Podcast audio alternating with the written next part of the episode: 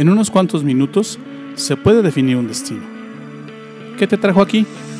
No lo sé, pero sí sé que estos pueden ser los mejores minutos de tu día.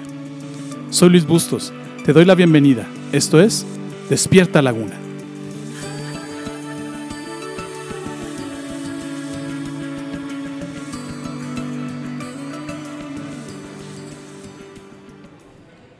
El profeta Elías era alguien importante y altamente usado por Dios. Era un referente de carácter, de fuerza, de ética, de moral. Pero aún Elías tuvo un evento depresivo. Justo después de ser respaldado por Dios y hacer un milagro extraordinario, cuando él, cuando él hacía una oración especial, él recibe una amenaza de muerte precisamente por cuestión de ese milagro. Él se asusta, sale huyendo y se deprime. En Primera de Reyes 19.3 podemos ver cómo se siente él. Dice, entonces Jezabel envió un mensajero a Elías para decirle, que los dioses me castiguen sin piedad si mañana a esta hora no te he quitado la vida como tú se la quitaste a ellos. Elías se asustó y huyó para ponerse a salvo. Cuando llegó a Berseba de Judá, dejó allí a su criado y caminó todo un día por el desierto. Llegó a donde había un arbusto y se sentó a su sombra con ganas de morirse. Estoy harto, Señor, protestó. Quítame la vida, pues no soy mejor que mis antepasados.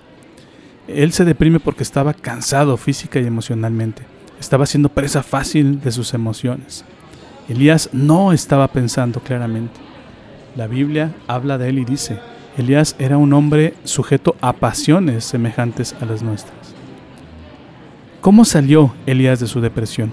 ¿Cómo pudo él darle la vuelta a la página de su vida en ese instante y salir del temor, del resentimiento, de la culpabilidad, de la ira, de la soledad, de la preocupación que lo estaban embargando. ¿Cómo salió Elías de su depresión? Bueno, pues él salió cuando le dio la vuelta a sus emociones y su mentalidad, cambiando la manera de pensar. El campo de batalla más fuerte cuando estás en una depresión es precisamente el cambio, el campo de batalla, perdón, en tu mente. Romanos 12.2 recomienda. Y no vivan ya como vive todo el mundo. Al contrario, cambien de manera de pensar y de ser. Así podrán saber qué es lo que Dios quiere, es decir, todo lo que es bueno, agradable y perfecto. Elías estaba cansado física y emocionalmente y estaba siendo presa de sus pensamientos, pensamientos negativos que lo llevaban a la depresión, una perspectiva negativa de las cosas que lo mantenía desanimado.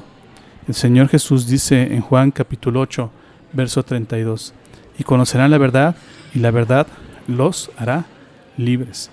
La batalla en la mente cuando estás deprimido es la batalla más dura, pero es la que tienes que aprender a vencer, es la que tienes que aprender a caminar.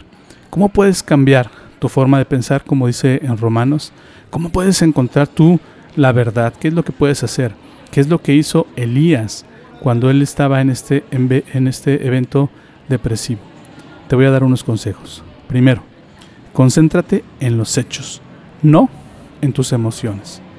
Cuando Elías está viendo lo que sucede, eh, perdón, cuando Elías pierde de vista lo que está sucediendo a su alrededor, es cuando él se empieza a deprimir. En el verso 3 del primer libro de Reyes, capítulo 19, Dice así, Elías se asustó y huyó para ponerse a salvo. Él tuvo miedo.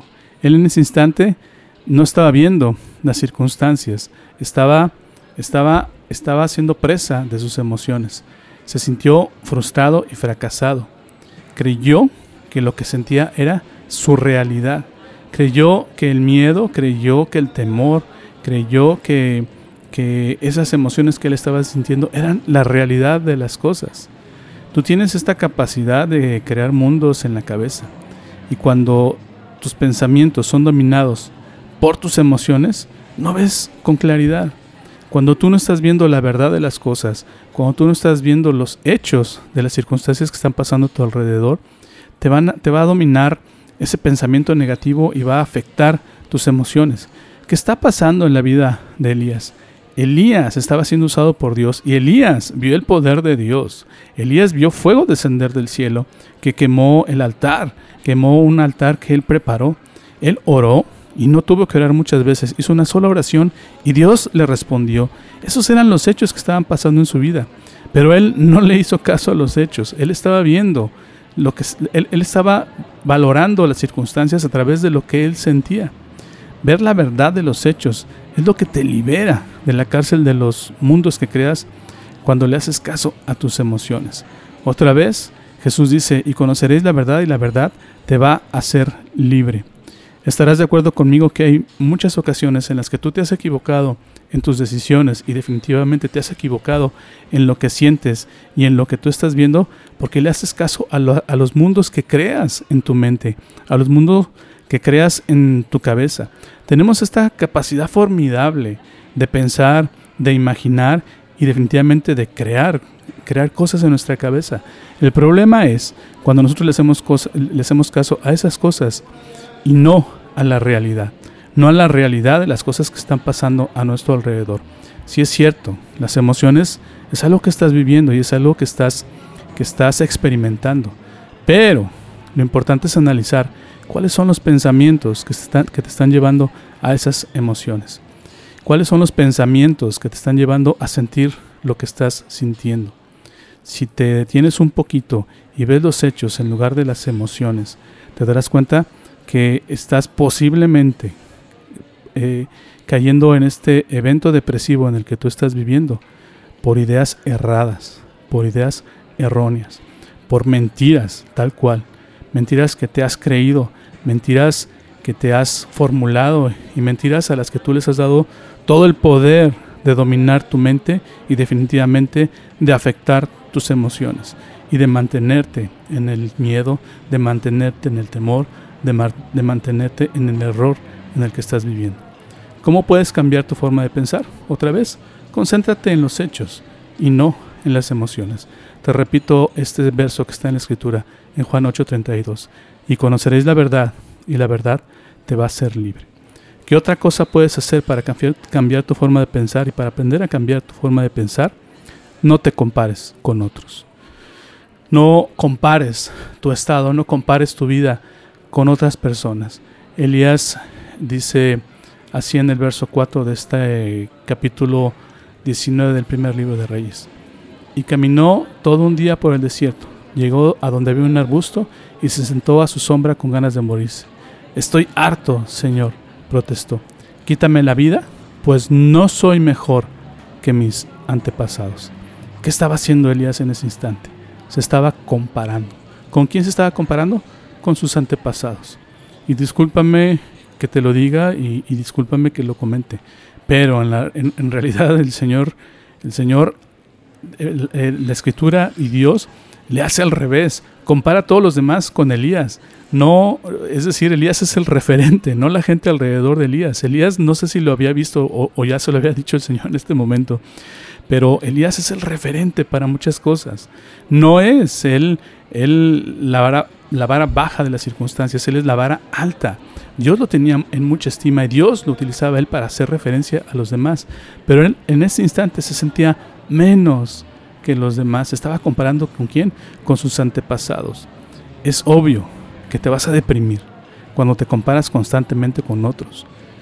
Porque te concentras en lo que no tienes y generalmente piensas, eh, eh, generalmente en estas partes negativas tuyas cuando hacemos comparaciones, definitivamente no nos comparamos eh, acerca de lo bueno, hablando de eventos depresivos, no nos comparamos con lo mejor, nos comparamos con lo peor. Y eso en lugar de ayudarnos a pensar correctamente, nos ayuda a hundirnos más y más y más. Eh, el comparar tus fortalezas con otros te lleva a deprimirte cuando descubres que no eres mejor que nadie. Y sabes qué, sí es cierto, no somos mejor que nadie, tú no eres mejor que la gente a tu alrededor. Tú no eres mejor que tal vez si estás comparándote, sí es cierto, a lo mejor tú no eres mejor que esa persona, pero tampoco eres peor. Tampoco eres la peor persona. El mismo apóstol Pablo en Romanos 12.2, donde nos recomienda que cambiemos nuestra forma de pensar, nos dice en el siguiente verso, Dios en su bondad me nombró apóstol y por eso le pido que no se crean mejores de lo que realmente son.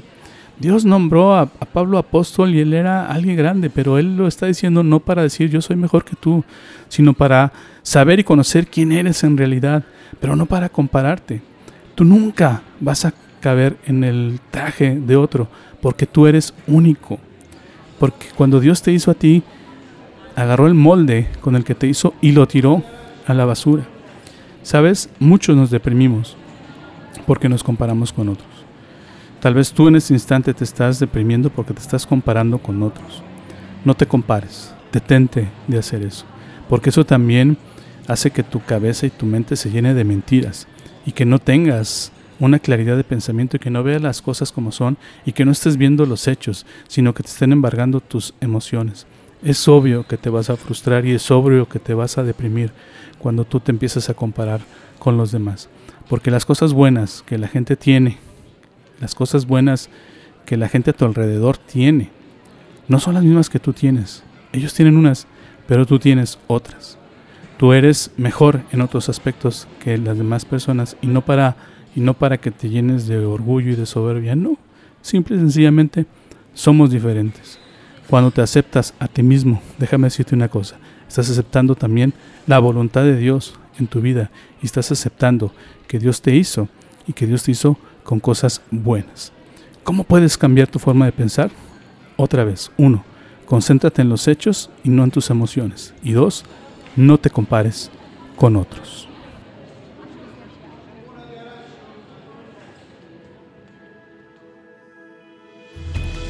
¿Aprendiste algo hoy? ¿Lo que acabas de escucharte es útil? Esta serie no ha terminado, así que te invito a que me acompañes en los siguientes capítulos. Todavía hay mucho que aprender y aplicar.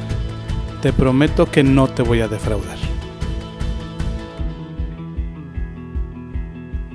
Gracias por tomarte el tiempo de escuchar esta emisión.